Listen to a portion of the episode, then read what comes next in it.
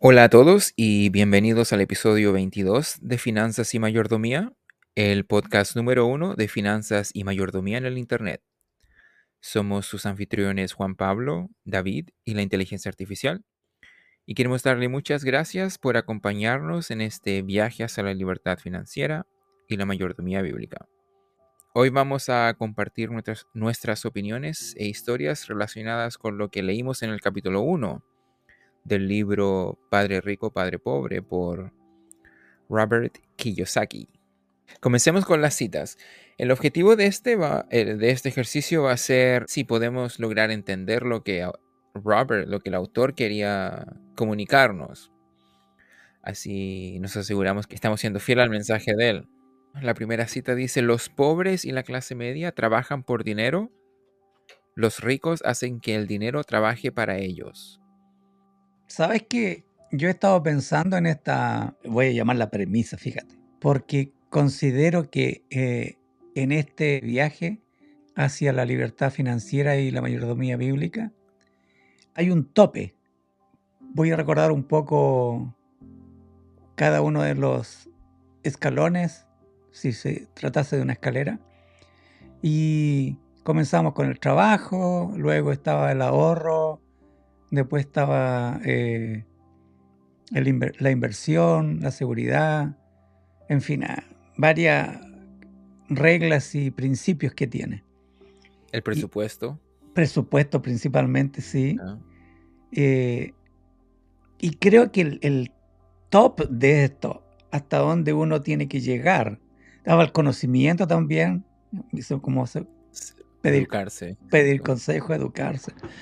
Pero el tope de esto, para mí, de esta escalera, es que el dinero, si nos hablara, nos diría, logra que yo trabaje para ti. Ese es el fin del dinero últimamente. Está creado para que el dinero en sí trabaje para uno. Y si uno logra entender esta idea, este principio, vamos a agregarlo dentro de todos los que hemos conversado, entonces toda nuestra energía, que también lo hemos, hemos descrito en, en episodios anteriores, es que tenemos que enfocarnos en lograr desarrollando cada uno de los principios para que se dé esto de que el dinero trabaje para nosotros. Porque eso es lo que nos está enseñando Robert y eso es lo que hacen los ricos. ¿Ya? Eso es lo que nos enseñó Arcad. Ellos utilizaron la analogía del río. Decían que el dinero tenía que ser como un río que seguía fluyendo, traía más dinero. Y bueno, todos los personajes de, de ese libro, eso era lo que ellos vivían, lograban de que el dinero trabajara para ellos el mensaje lo mantiene Robert, así que, está bien fresquito. Sí, tenemos que apropiarnos de este último principio que sé que nos falta llegar hasta él, pero ya, ya tenerlo eh, en vista. O sea, hasta ya tenemos que ir, lograr conociendo cada uno de estos principios y desarrollándolo, porque el dinero en sí no trabaja para uno si uno no lo hace trabajar. Y para eso están los principios en cierta forma el dinero funcionaría como un programa de computación que no hace nada que el usuario no le comande. Muy buen ejemplo. La cita dice de que, bueno, comienza diciendo que los pobres y la clase media trabajan por dinero. ¿Qué significa eso, eso para usted? Bueno, Robert lo había dicho de que era como estar en esa carrera de ratas. Rat, race, ya, rat race. Como que me suena bien fuerte la palabra. Entonces yo pienso que más, o menos eso. A, ver, déjame eh, ser como más específico, porque si no, como que meteríamos, como dice el dicho, a todos dentro del mismo saco. Porque en lo personal yo me considero ah, clase baja, media, media, alta, ¿ok? No, no soy alta. Pero yo no estoy en esa carrera de ratas para llegar a la clase alta, estando en la carrera de ratas, tienes que estar en la, parte de abajo. Pero no quiere decir que tú estás en, una, estás en esa carrera. O sea, hay muchos de la clase baja, media, media alta, que se, han dado cuenta de que están en esa, en esa carrera y quieren salir de esa para llegar a que el dinero trabaje para ellos. O sea, no todo el mundo que es clase pobre o media está en ese en esa realidad que trabajan por el dinero. De hecho, tienen que estar haciéndolo para lograr los otros objetivos, porque tienen que trabajar. Pero no están en, el, en el ir y venir de trabajar y gastar, trabajar y gastar, sino que ya has, has ahorrado con idea de invertir. Esa es una buena distinción porque, bueno, esto va a otro, otro tema que creo, no sé si lo hemos discutido, pero la distinción entre una persona que está en la quiebra y una persona que es pobre es como una mentalidad. La gente dice que estar en la quiebra o no tener dinero, estar en la bancarrota, es un estado financiero, mientras que estar pobre es un estado psicológico. Entonces, se podría decir de que siguiendo esa lógica, cuando uno va a trabajar por dinero, se olvida de ese objetivo final de lograr que el dinero trabaje para uno y se queda ahí, se queda ahí yendo a trabajar, pagando las deudas uh, y gastando lo que queda, porque sabe que el próximo mes va a recibir otro otro cheque y así, eh, si así se quedan. Correcto. Pero usted decía de que era posible estar trabajando como, como es necesario para poder, si uno no ha obtenido su, liber, su libertad financiera, entonces va a tener que usar el trabajo y de, de eso ahorrar y de ahí invertir y etcétera, etcétera. Si no están escuchando y dicen, yo estoy aquí en esta carrera, déjeme decirle que si usted no está ganando y gastando, ganando y gastando, entonces no está en esa carrera. Claro.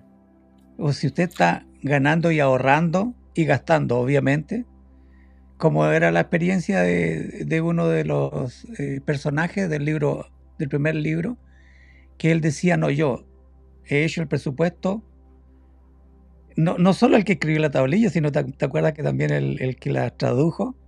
El profesor, sí. El profesor dice, el 70% lo voy a gastar. El 20%, como estaba endeudado, lo voy a utilizar para pagar las deudas. Y el 10% lo voy a invertir. Entonces, si tú, si tú estás en esa realidad, entonces ya saliste de esa carrera de ratas. Yeah. El que está en la carrera de rata, independiente de la clase que esté, ¿eh? es el que gana y gasta. Y gasta a veces mucho más allá de lo que gana. Es el que está en la carrera de ratas. Yeah. Podría ser que está la carrera de ratas y está el trayecto hacia la libertad financiera, porque eso no es una carrera, ese es un, esa es una aventura que tiene un, una duración que varía dependiendo de cada persona. Entonces, no, no, hay, no hay ganador ni perdedor. Pero es posible de que ese viaje hacia la libertad financiera se cruce con la carrera de ratas. Entonces, en cierto momento de su vida van a tener que experimentar lo que es, entre comillas, la carrera de ratas, sabiendo que su objetivo final es la libertad financiera. Entonces, no, no se... No se entristezcan. Muy cierto. Muy cierto. Sí. Por eso que nuestro eslogan es ese. Bienvenido a este viaje. Por eso es que los que ven YouTube van a ver un viaje ahí, porque queremos transmitirle eso uh -huh. de forma gráfica también, audible y gráfica, de que este paso de la carrera de rata a que el dinero trabaje para uno es un viaje de conocimiento en esencia y práctica. La otra cita dice, la vida nos empuja a todos. Algunos se rinden y otros luchan. Unos pocos aprenden la lección y siguen adelante. Les gusta que la vida les empuje. La vida nos empuja a todos. Algunos se rinden y otros se luchan. Esta, esta cita estaba dentro del contexto de lo que decía el Papa Rico, que la vida tiene lecciones que trata de enseñarnos. Por ejemplo, yo podría pensar, ah, no mientas. Cada vez que uno miente, la vida le recuerda por qué no es bueno mentir. Se crea toda un, una, ¿cómo se dice? Una maleta de, estrés y pensamiento innecesario que simplemente no vale la pena. Y uno, hasta que uno no aprenda la lección, la vida le va, le va a seguir tratando de enseñar que no es bueno mentir. El papá rico decía que cuando uno trabaja por dinero y a uno le pagan, esa sensación de injusticia o no, no sé cómo, no, recuerdo exactamente cómo lo describe él, es la vida empujándonos y tratando de decirnos de que no debiéramos trabajar por dinero. Esto también ayuda a la gente que tiene ese, voy a decirle síndrome ¿ah? de ser, de procrastinar. Porque te va a empujar, pues, te va a sacar de esa, no, después lo hago, después lo hago. Hasta la vida, vamos a decir la vida, yo debería decir Dios, tiene su límite. O sea, te va a empujar, te va a empujar, te va a empujar y tú no quieres, bueno, entonces hay que pensar que no, estás preparado para eso y quédate tú en esa carrera. Y al final una persona se vuelve insensible a esos empujes y ya los ignora completamente. Sí, yo creo que es como cualquier relación. Si tu pareja te está diciendo, mira, estamos mal financieramente, estamos mal, eh, eso es, un empuje para que reflexione y reflexionemos y, salgamos de ahí. Acabo de pensar que esto, estas enseñanzas no son evidentes de forma innata, no son, no son de por sí evidentes, entonces si no tenemos una persona que nos está ayudando a identificar las circunstancias de la vida por la que estamos atravesando y la enseñanza que nos están tratando de enseñar, entonces no vamos a, es muy posible que esa enseñanza se nos, se nos pase desapercibida. Por eso es importante tener esa figura, tener el mentor. Uno de los principios que tenemos. Mm, Por eso este podcast, siempre digo lo mismo yo. Por eso este podcast. Y, si se percatan, no es un podcast, ni 10 podcasts, ni 20 podcasts. Ya llegamos, vamos al 22, o sea, estamos constantemente diciéndonos, repitiéndonos, enseñándonos, motivándonos. Porque ya lo he dicho, la Biblia, hay un apóstol, la Biblia dice, y yo no me canso de repetirle siempre lo mismo, dice. Porque nuestra, nuestra naturaleza es así. Somos dados a olvidar, a volver a procrastinar, a quedarnos cómodos en nuestra zona de confort.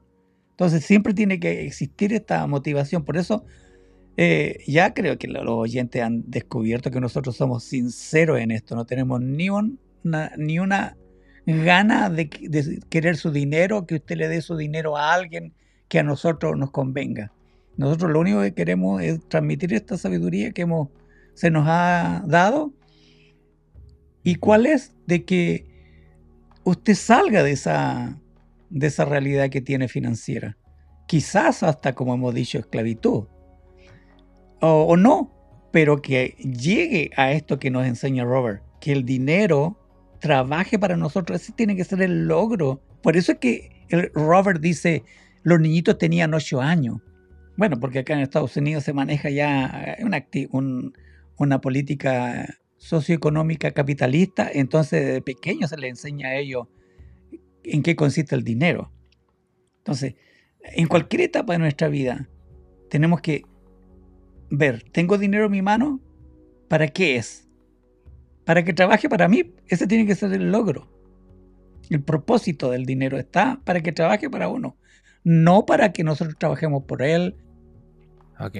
Otro, otra, la otra cita. Esta, esta me gusta bastante. Dice, deja de culparme y de pensar que yo soy el problema. Si crees que yo soy el problema, entonces tienes que cambiarme. Si te das cuenta de que tú eres el problema, entonces puedes cambiarte a ti mismo, aprender algo y hacerte más sabio. Cuando lo leo es como axiomático. El padre rico le está diciendo a Robert, cuando era niño, de que Robert Niño tiene que dejar de culpar al padre rico porque por pagarle poco, por no enseñarle, por todas las cosas que no le gustan a Robert, que, lo, que no lo culpe al padre rico. Que si quiere culpar a alguien, que se culpe a sí mismo, porque si, yo, si él culpa al padre rico, es casi imposible de que Robert cambie al padre rico. Pero es más probable de que Robert cambie a Robert. ¿Sabes que hay algo que, hay, que me gustó mucho y dentro de lo que tú estás diciendo? Eh, que no es que el padre no le está enseñando, no le está enseñando como Robert quiere, Robert hijo quiere. Y ese es el gran problema de nuestra vida. Yo me recuerdo que, siempre digo yo me recuerdo, será porque estoy viejo ya y todo es un recuerdo para mí. Yo me recuerdo que, a una persona muy cercana yo le, le, enseñaba. ¿Y sabe lo que me decía la persona? Ya me estás sermoneando. Mm. En otras palabras, no quiero que me enseñes de esa forma porque considero que o me estás culpando o me estás criticando, todo lo negativo que hay ahí. Y para nada era mi, mi forma de, mi sentir. Pero ahí está reflejado. Nuestra realidad es que se nos dicen las cosas. Creo que conversábamos una vez entre los dos de que este grupo de, de clase baja y media eh, se conversan de que, oh, estamos mal, necesitamos dinero, hay que salir de aquí. Pero fíjate que no logran dentro de esa conversación de llegar a, reflexionar que están mal y que tienen que salir de ahí. Que el dinero fue creado para que trabaje para ellos y no ellos para el, por el dinero. Entonces, tenemos esa característica como, como seres humanos, de que se nos enseña algo y no lo recibimos como debería. Cuando Robert siente injusticia en el pago de los 10 centavos que le estaba dando el padre rico, Robert lo conversa con, el, con su padre pobre, con su padre biológico. Y los dos llegan a, llegan a la conclusión de que el padre rico estaba equivocado. él estaba, punto uno, estaba pagando menos de lo que era legalmente permitido.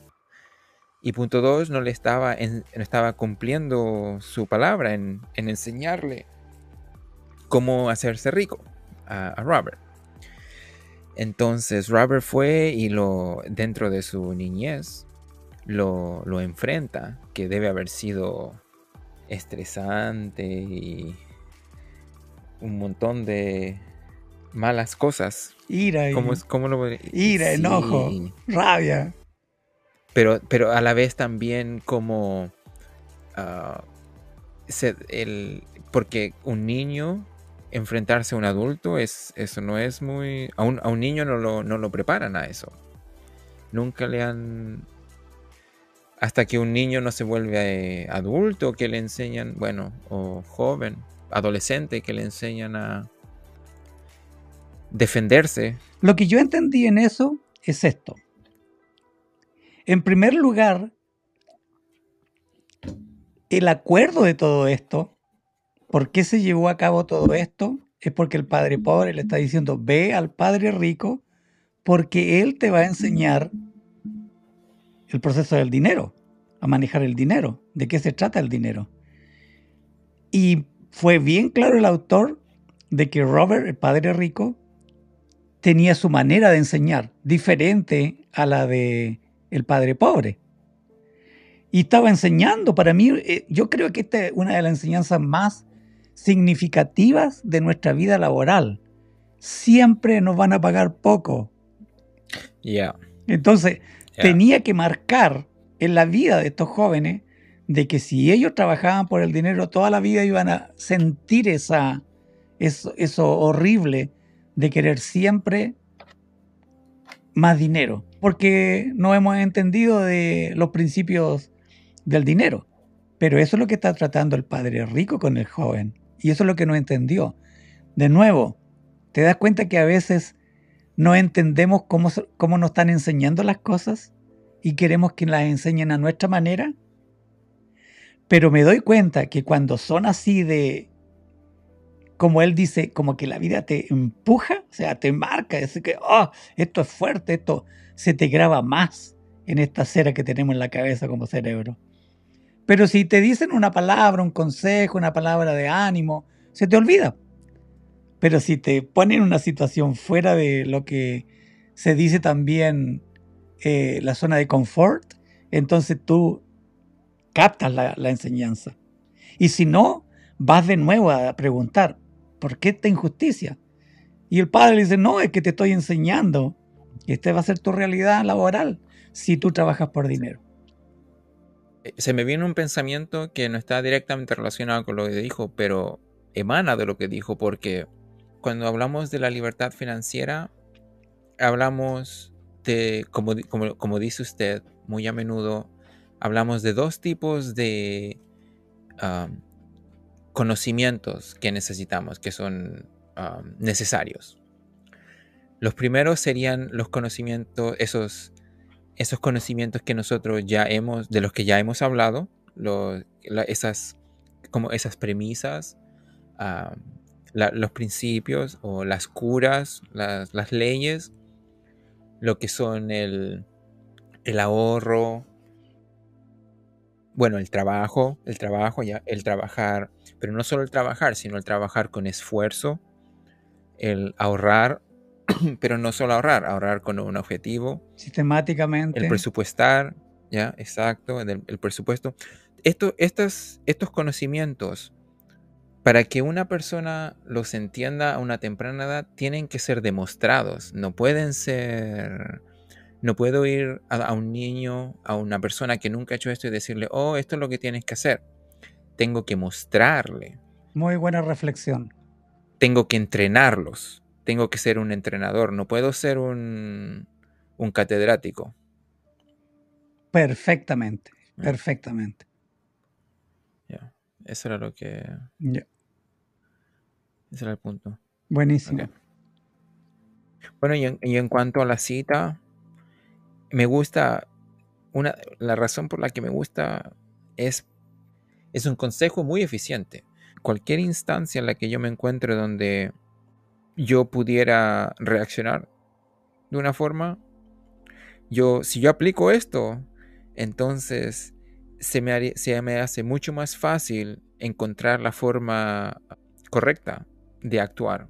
Supongamos que alguien me, me falta respeto, si lo primero que hago es enojarme con ellos, pudiera ser de que todo se escale y, y terminemos peleando. Pero si yo pienso, güey, wait. no, pienso wait lo que dicen los mexicanos. Si pienso wait lo que dicen. sí, w ahí te. Exacto. Si pienso wait. Espera. Algo me, yo exacto, si yo pienso espera, yo me estoy por alguna razón me estoy enojando o por alguna razón estoy reaccionando de, la forma en la que estoy reaccionando. Y si yo lo, lo, lo enfoco en mí, entonces se me hace más fácil controlar lo que yo voy a hacer después. En toda enseñanza tiene que haber una interacción mutua de preguntas y respuestas, porque muchas veces no interpretamos o no decimos bien lo que tenemos que decir o malinterpretamos lo que hayamos dicho bien. O a veces hemos dicho algo malo y lo malinterpretamos como bien. Entonces tiene que quedar clara la enseñanza. Es necesario. Por eso es que estamos hablando estamos metiendo esto de preguntas adicionales en esto, para dejar bien claro que esto es una forma más de, decirle a los auditores, hey, no se molesten por lo que están escuchando, averigüen, pregúntenos, sigan escuchando, no se queden con, con esa idea que los puede trabar en este viaje, que los puede detener. Otra cita. Cuando se trata de dinero, la mayoría de la gente quiere jugar seguro y sentirse seguro. Así, la pasión, así que la pasión no les dirige, lo hace el miedo. Ok, lo, que ocurre es cuando una persona aprende una, un comportamiento, el que sea, y después se reproduce, el, el hijo o hija va a saber ese comportamiento aprendido. Científicamente, cuando una persona, supongamos, yo me vuelvo muy bueno para jugar básquetbol, ese comportamiento aprendido, si yo tengo un hijo, ese hijo va a ser bueno para el básquetbol. Ahora, si yo soy la misma persona y en vez de jugar básquetbol, juego soccer y aprendo a jugar soccer, mi hijo va a ser bueno para jugar soccer. Y, esto es científico, es, ¿cómo se llama la ciencia? Se me olvida. ¿Qué ocurre? De que si un padre aprende, supongamos, que hay que trabajar para el dinero, entonces el hijo va a asimilar ese conocimiento más fácil que el opuesto. Eso es lo que estoy tratando de decir. Entonces, en cierta forma, los hijos heredan los demonios del padre. Entiendo, entiendo lo que quiere decir. Ya. Eh, sí, no sé si se explica la palabra demonio. Eh, sí, es muy cierto de que, de que nosotros, de que la influencia más temprana es la que nos va, y, persistente, ¿ah? O sea, si yo veo que mi papá es actor y lo veo actuando y voy a los foros y, veo que conversa con otros actores, entonces claro que es más fácil para mí llegar a ser actor. Yo tenía unos uno amigos en donde vivía cuando era joven, que sus papás eran médicos y ellos salieron médicos. Pero hay excepciones, ¿ah? Hay excepciones. Estamos hablando ahora del dinero y dijimos que no, que cualquiera que conociera los principios, las leyes, las reglas, todo lo que hemos dicho, puede llegar sin necesidad que lo traigan en, en sus genes. Ahora, con respecto al miedo, es muy cierto que si alguien te está transmitiendo miedo, te va a dar miedo. Si tú dentro de ese grupo que te están transmitiendo miedo, te das cuenta de que el conocimiento te va a disipar el miedo, entonces tú no vas a ser eh, influenciado por ese grupo. Yo siempre digo, ¿de qué se trata esto? El miedo.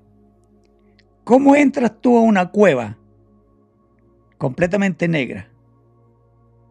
vas a entrar oscura. oscura, oscura, Tú vas a entrar muy cauteloso o no vas a entrar porque te va a dar miedo. ¿Qué pasa si a ti te dan una tecnología en donde tú metes un dron que te escanea el, esa cueva y te muestra de que hay hoyo, hay agua, está más ancho, más apretado? Se te disipó el miedo. ¿Por qué? Porque adquiriste la información para anular ese miedo. Entonces el miedo de una u otra manera o es porque estamos alrededor de personas que tienen ese miedo o porque ignoramos en esencia. Ah, buen punto. Ese me trae a, la otra cosa que yo iba a, comentar es, ok, si alguien cercano a nosotros nos está dando consejos, asegurémonos que el consejo de ellos no viene del miedo. Robert, el papá rico, comentaba de que cuando se nos aconseja ah, sacarte buenas notas, ir a la universidad y tener tu título, después buscar un trabajo seguro, que te pague bien, con, con buenos ah, beneficios, etcétera, etcétera, puede que, bueno, no sabemos si ese es consejo bueno o malo, porque todo va a depender, pero es posible que ese consejo provenga de una persona que tiene miedo y te está sembrando ese miedo en ti, si en vez del consejo de ellos, por ejemplo, yo pudiera pensar en ese mismo consejo y añadirle, a todo esto para que puedas tener bastante dinero para invertir y llegar a tu libertad financiera más rápidamente, ahí no viene del miedo. Está correctísimo, correctísimo. Va a depender el contexto en que te lo están diciendo. Y en este caso para nosotros es la finanza. Si alguien te dice, hijo, eh, amigo, qué sé yo, qué sé yo, sobrino, lo que sea, mira, tú tienes que esforzarte, estudiar, sacar tu título, trabajar, y pa, se quedó ahí. Entonces, en nuestro contexto, esa es la primera etapa del... Es una regla nomás dentro de nuestro viaje para que el dinero llegue a trabajar para nosotros. Si esa persona te dice, esa es la realidad de la vida y uno tiene que hacer eso, entonces ya es un mal consejo dentro de nuestro contexto. Ya. Ok. Otra cita. La mayoría de la gente, si se le da más dinero, solo se endeuda más. Ay, Dios. Yo diría, por falta de educación, el manejo de las finanzas. La mayoría de la gente, si se les da más dinero, solo se endeuda más. Cuando tú ignoras, te voy a decir que alguien te va a meter un conocimiento a eso. Y hoy en día, esto, esto ténganlo, pero, oh, eh, como dicen algunos, si te lo puedes tatuar, eh, si tú ignoras esta realidad, ten por seguro que lo que es el consumismo y el materialismo van a ser las dos enseñanzas que tú vas a tener, pero tatuadas sin darte cuenta.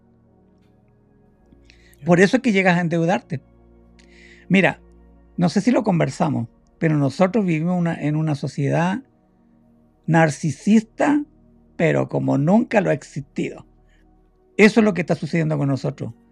Somos tan egocéntricos, somos tan individualistas, una sociedad tan mezquina, que claro que nos vamos a endeudar.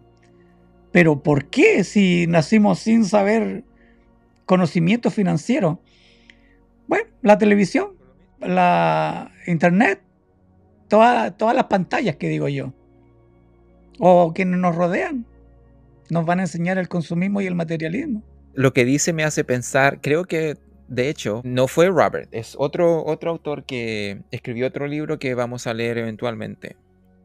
El libro se llama Jubílate antes que mamá y papá. Él dice que cuando uno ah, pide prestado dinero o se endeuda, una persona le está robando a, sí mismo del futuro.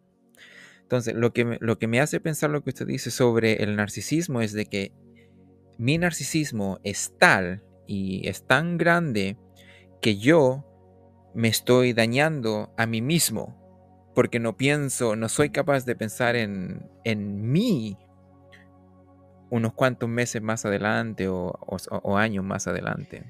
Me fascina tu enseñanza porque me, me fascina todo lo que es viajar en el tiempo. Todas las películas y series y cuentos, qué sé yo, me fascinan cuando se trata, eh, aprendo mucho porque siempre se entrega un mensaje. Y es muy cierto, tú te estás, te estás haciendo un daño. y a veces a corto plazo, ¿ah? no tan a 30 años, muy a corto plazo. Hay, un, hay una escena de, de un episodio de Los Simpsons donde Homero está, creo que va a comerse un, una jarra de mayonesa. Y, y, él sabe que no lo tiene que hacer. Pero dice, oh, este va a ser un problema para el Homero del futuro. Y lo hace. Igual, igual nomás lo hace. ¿Sabes que yo nunca he visto un episodio de Los Simpsons? Nunca. Son una, son una sátira a la sociedad. Sobre todo americana. Em, exactamente, sí, sátira a la sociedad americana. Muy. Son bien interesantes los comentarios que hacen. obviamente hay que filtrar mucho. ¿Qué, ocurre? Cada vez que nosotros hacemos un préstamo, básicamente estamos haciendo eso. No estamos comiendo una jarra de mayonesa y estamos diciendo, ok, en un mes me voy a preocupar de esto, lo que, pero es mucho daño lo que estamos haciendo. En un mes voy a tener problemas para poder quemar toda esta grasa, grasa mala. Ok, veamos. Otra, otra cita. ¿Es el miedo lo que mantiene a la mayoría de la gente trabajando en un empleo? El miedo a no pagar las facturas, el miedo a ser despedido, el miedo a no tener suficiente dinero y el miedo a volver a empezar. Ese es el precio de estudiar para aprender una profesión u oficio y luego trabajar por dinero. La mayoría de la gente se convierte en esclava del dinero y luego se enfada con su jefe. Sí, si uno se pone a trabajar con el fin de pagar las deudas y sobrevivir básicamente sin pensar en el futuro, entonces uno se está auto haciendo un, verdaderamente se está auto haciendo un esclavo. ¿Y qué ocurre?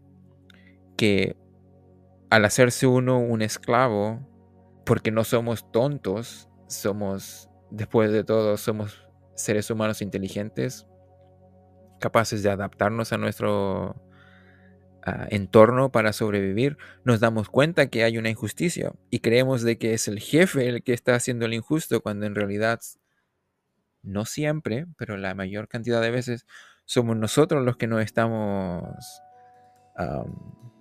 ¿cómo se diría? Haciendo daño. Haciendo daño a nosotros mismos. Si tan solo lográramos cambiar nuestro enfoque y dejar de pensar en el trabajo como una herramienta para pagar nuestras deudas y pagar por nuestro estilo de vida, y pensamos en el trabajo como una herramienta para llegar a la libertad financiera, ese es el precio de estudiar para aprender una profesión u oficio y luego trabajar por dinero.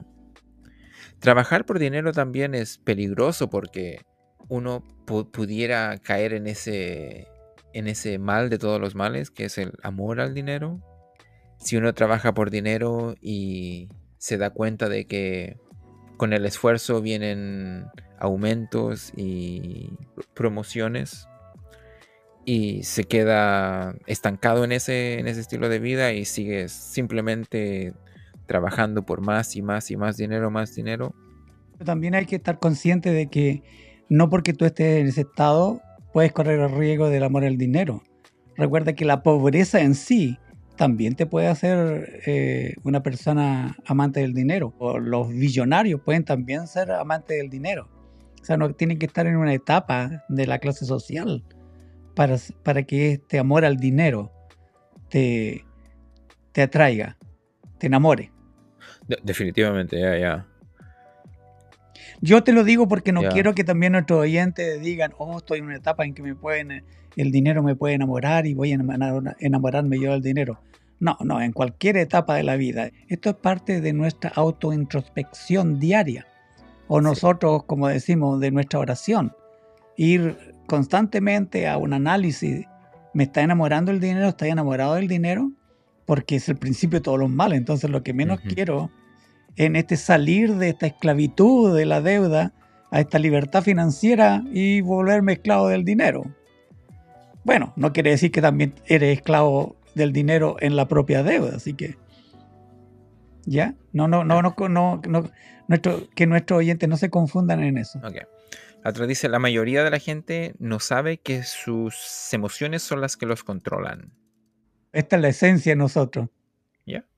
Y a veces no nos damos cuenta que las emociones son las que nos controlan. Nuestros hijos son muy perceptivos a eso. ¿eh? ¿A qué se refiere? Nosotros tenemos como un dicho, nuestros hechos gritan más que nuestras palabras. ¿Qué quiere decir? Que si nosotros eh, le decimos a nuestros hijos emocionalmente algo negativo, el hijo va a percibir inmediatamente eso, porque las emociones van a gritar más que, que las palabras. Entonces, si nosotros somos muy, que somos demasiado emocional, e incluso en el afecto amoroso, te voy a decir, eso estamos haciéndole un daño, porque el amor en sí es racional y lo es emocional. Que la, que la sociedad de nuevo nos imparte que todo es emoción y, que te guíe tu corazón y, todo así como que, como que las emociones gobiernan tu vida, eso es lo más horrible que hay. El, secularismo definitivamente enseña que las emociones son como son tu compás, pero es, es yo encuentro que la mayoría de las religiones en el el mensaje principal es ese de controlar, controlar tus emociones, entenderlas y, utilizar tu mente para poder decidir básicamente y no reaccionar. La, mala religión se gobierna por eso. ¿Cómo, cómo, ¿Cómo hacerte creer que espiritualmente tú vas a gobernarte cuando la verdad es que tus emociones las que están gobernándote. Por eso la música, si tú te das cuenta, es llena de sentimentalismo. Y no solo hablo de la música religiosa, sino que también la secular. Cuando le preguntan a un músico secular, eh, bueno, ¿y de qué escribes tú? ¿Del amor y del desamor? ¿Es lo que más vende? un mundo emocional que si nosotros lo traemos a la finanza, olvídate, no vamos a llegar nunca, en primer lugar, a salir de esa esclavitud financiera y de llegar, obviamente, que el dinero trabaje para nosotros. ¿Tú has visto un hombre de finanzas lleno de emociones? ¿Qué nos decía Robert?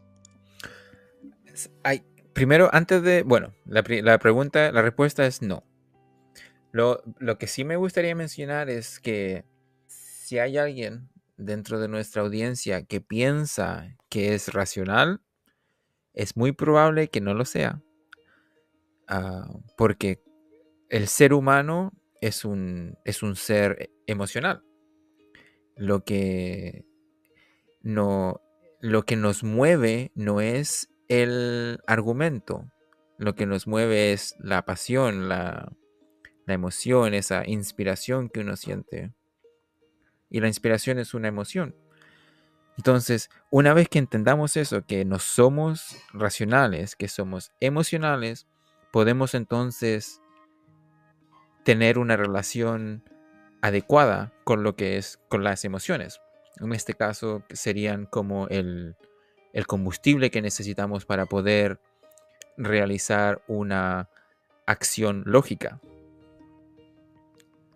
Ah, eso quería, eso quería aportar porque a muchos, yo, a mí me pasó mucho, me pasó bastante de que yo crecí orgulloso que me fui al otro extremo donde completamente me deshice de las emociones yo me jactaba por ser una persona completamente no emocional y lógica, cuando verdaderamente era completamente emocional porque nunca me había encargado de entrenarme ah, en cuanto a la inteligencia emocional, porque creía de que era una persona lógica. Ok, eso quería decir. Yo no puedo interesarme en el concepto del dinero si primero no está lo racional. Hasta en el amor en pareja. Yo, yo he escuchado canciones y esto a mí me asusta. ¿Cómo te llevan a prácticamente depender emocionalmente de una persona? ¿Quién ha dicho eso? Eso es, es el peor amor que existe. Sí, la codependencia. Sí. Y eso se produce por el, dejarte llevar en lo emocional, también en el dinero. ¿Por qué, crees tú de que nosotros somos tan consumistas materialistas? Porque estamos viendo en todas las pantallas, celular, tablet, eh, computador y televisión y cine. ¿Te recuerdas de, esos comerciales del cigarro que existía antiguamente, del Marlboro o del Ken o del Camel? ¿A qué apelaban? A tus emociones no a tu racionalidad. Porque si apelaban a tu racionalidad, como ahora estamos, espera, no tenemos que fumar, no hace mal, es un veneno. Ah, discúlpame, amigo, que tú trabajas ahí en la compañía de tabaco, pero tengo que decirlo porque estamos en finanza aquí. A todo esto, si usted fuma y no lo sabía, está fumando veneno. Está quemando su dinero. Está que ya. Fumar es malo, por si no lo sabían. Sí, quema el dinero. Lo que se está tratando de decir es de que no cometamos el error de pensar que estamos siendo, de asumir que estamos siendo lógicos. Ah, estudiemos, estudiemos nuestro estado mental, espiritual, lo que, de, físico, y lleguemos a la conclusión de que no estamos tomando una decisión emocional. Si no es muy probable que si no hacemos ese ejercicio, estemos tomando una decisión emocional. Yo diría del todo emocional, ¿ah? porque sí, la lógica tiene que tener emoción. O sea, somos, somos, o sea, no seríamos fríos y ya seríamos psicópatas, como dicen algunos. se requiere la emoción en, en todo, pero ¿cuál es la que gobierna? ¿Lo racional o lo emocional? En el dinero va a ser lo racional, porque a dónde hemos hablado de emoción, de que, oh, tienes que salir a trabajar y qué lindo el trabajo y disfruta el trabajo y no te olvides de ahorrar. Oh, y tenemos un, chanchito ahí para guardar nuestras moneditas. No, todo ha sido racional aquí. ¿Te das cuenta? Sí, un plan. Que, que de, por hecho seguimos con nuestras emociones. tampoco podemos separar ambas cosas. Solo poner una sobre la otra. Racional sobre lo emocional. En cuanto al dinero. Y yo voy a decir que va varias áreas de nuestra vida, y si no todas. Todas, lo que es. yo la- me gusta la analogía de las emociones toman la función del combustible. No son. No son el timón, son el combustible. El timón son, las, son la lógica. Entonces, me gusta esa analogía a mí. Por el viaje, manteniendo la analogía del viaje. Entonces, dentro de nuestro viaje hacia la libertad financiera, vamos a utilizar nuestras emociones como el combustible y la lógica como el manurio del, o el volante. Ok, la próxima cita cuando dice un trabajo es en realidad una solución a corto plazo para un problema a largo plazo, dice un trabajo. Yo, yo creo de que ese artículo un hace que la palabra trabajo se refiera a esa posición donde uno va, por ejemplo, ok, voy a ir a trabajar a McDonald's, voy a ir a trabajar a esta oficina, voy a ir a trabajar para esta persona. Es como un trabajo más. No está diciendo el trabajar en sí, que es la acción de trabajar. Podría ser incluso ese lugar donde uno va a trabajar. Yo lo veo como no la vía a que el dinero trabaje para ti, sino ese trabajo que se convierte prácticamente en las dos áreas de la carrera de rata. Trabajar y gastar, trabajar y gastar. A ese trabajo creo que se refiere. Exacto, exacto. Porque de nuevo, trabajar no es malo. No se le vaya a ocurrir que nosotros estamos transmitiendo esa idea. El trabajo lo es todo. Lo dije emocional. Eh, Lo que pasa es de que si yo soy un joven y me doy cuenta de que ahora tengo que empezar a pagar por mis gastos, probablemente a la persona que yo le pregunte eh, o que yo le cuente mi problema, le diga, sabes de que tengo que empezar a pagar por mis gastos, me van a recomendar que me consiga un trabajo. ¿Para qué? Para que yo pueda pagar por los gastos. Entonces, bien, perfecto. El trabajo sí me va a solucionar el problema de que voy a pagar mis gastos, pero no va a solucionar el problema de que siempre voy a tener gastos. Ese es el verdadero problema. El, problema a largo plazo es de que siempre voy a necesitar dinero porque es imposible no necesitar dinero. Incluso si yo me voy a una montaña, voy a tener que pagar impuestos con dinero. No podemos escapar del dinero, porque es cierto de que siempre vamos a necesitar dinero. Entonces, la única verdadera solución al problema de la necesidad, de la necesidad del dinero es una solución que recomienda la persona de clase alta, que, hagamos que en vez de trabajar para el dinero, logremos que el dinero trabaje para nosotros. Esa sería la solución a largo plazo. Yo recuerdo cuando trabajaba, tuve dos etapas de que, casi la mayoría de las personas viven.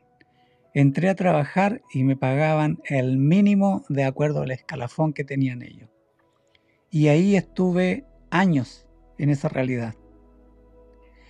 Y yo me puse a estudiar, me capacité y postulé un trabajo en donde me pagaron muchísimo más de lo inicial. Y cuando por cosa de la vida yo conversaba eso, me decía, oh, que tienes buen trabajo. ¿Te das cuenta que hay trabajos y buen trabajo? Oh, trabajas en un banco. Oh, qué bien. Bueno, antiguamente trabajar en un banco, hoy en día parece que no es mucho. Depende también de que trabajes en un banco. Pero hay buenos trabajos. Oh, que tenés buen trabajo. Hace poco estuve aquí en Cupertino, en donde se considera que es el nivel más alto de, de, la, de renta por trabajo. O sea, los mejores trabajos están pagados ahí. ¿Y sabes tú que hay gente endeudada? O sea, no hay buen trabajo si tú no manejas las finanzas. El trabajo en sí no es la solución, es como tú manejas el dinero que te provee el trabajo. En el, en el pasado, en el anterior, dijimos, oh no, pero a mí me dicen hermano, hermano David, eh, yo gano poco. Y yo digo, poco o muy poco, si tú trabajas bien el dinero, vaya a salir de ese estado. Puedes ganar mucho y si manejas mal el dinero, vas a seguir en esa carrera que no me gusta la segunda palabra. A mí me gusta, es bien impactante. Me gusta más en inglés. Deja Rat Race, ya. No tiene tanto sentido como, como carrera de ratas. Ahora bien, si tú tienes un buen trabajo en esta carrera, en donde el dinero va a trabajar para nosotros, eh, vamos a tener más posibilidades administrando bien el dinero de ahorrar más. Entonces un buen trabajo sí es beneficioso cuando eh, sabemos los principios del dinero. Pero cuando no, va a ser mucho peor porque va a ser mayor nuestra deuda. Lo que creo que está transmitiendo aquí el, escritor es que si nosotros consideramos el trabajo como aquello que nos ayuda a pagar las deudas únicamente y no como el medio para que el dinero llegue a trabajar para nosotros, es que se convierte en un trabajo que en sí no fue creado para eso. El, trabajo fue creado para que precisamente logremos que el dinero llegue a trabajar para nosotros. Eso es lo que está, transmitiendo aquí Robert, el escritor del Padre Rico, de que el, trabajo lo consideramos como, como otra herramienta más que nos va a llevar a que el dinero trabaje para nosotros y no caer en ese círculo de trabajar, gastar, gastar, trabajar y gastar y gastar deuda, esclavitud financiera. Si no estás utilizando el trabajo de forma adecuada, lo estás haciendo para satisfacer esas dos emociones, que está erróneo, completamente erróneo. Sí, eso va en contra de todos nuestros principios y leyes y, reglas y como quieres llamarle en cuanto a la mayordomía, en cuanto a las finanzas. Bueno, se, se nos acabaron las citas y ha pasado, wow. De todas maneras, buena la conversación. Siempre, siempre. A mí me fascinan. No porque yo los haga, pero yo aprendo mucho enseñando. Y quiero aprender. Si hay algo que me gusta en la vida es aprender. Ok. Entonces vamos a dejar este, este episodio ahí. Ya. ya. Entonces. ¿Te parece si para el próximo episodio nos planteemos algunas preguntas y, bueno, obviamente con su respectiva respuesta? Ya, está, buena, está buena la idea. Ya, está buena la idea. Y así llegamos al final de otro episodio de Finanzas y Mayordomía. Espero que hayan disfrutado de este programa tanto como nosotros. Si este episodio le ha ayudado, quisiéramos invitarle a que lo comparta con sus familiares y amigos. Comente Estamos en todas las redes sociales y por supuesto, suscríbase y regálenos un me gusta. Recuerden que pueden encontrar nuestro podcast en Spotify, Apple Podcasts, YouTube, Google Podcasts, Amazon, Amazon Music y Audible, entre otros. También en formato de video a través de YouTube Podcasts, YouTube Shorts y TikTok. Ahora sí, nos despedimos. Muchas gracias por acompañarnos en nuestro viaje hacia la libertad financiera donde el dinero trabaja para nosotros y la mayordomía bíblica. Nos vemos en el próximo episodio. Hasta pronto. Bye.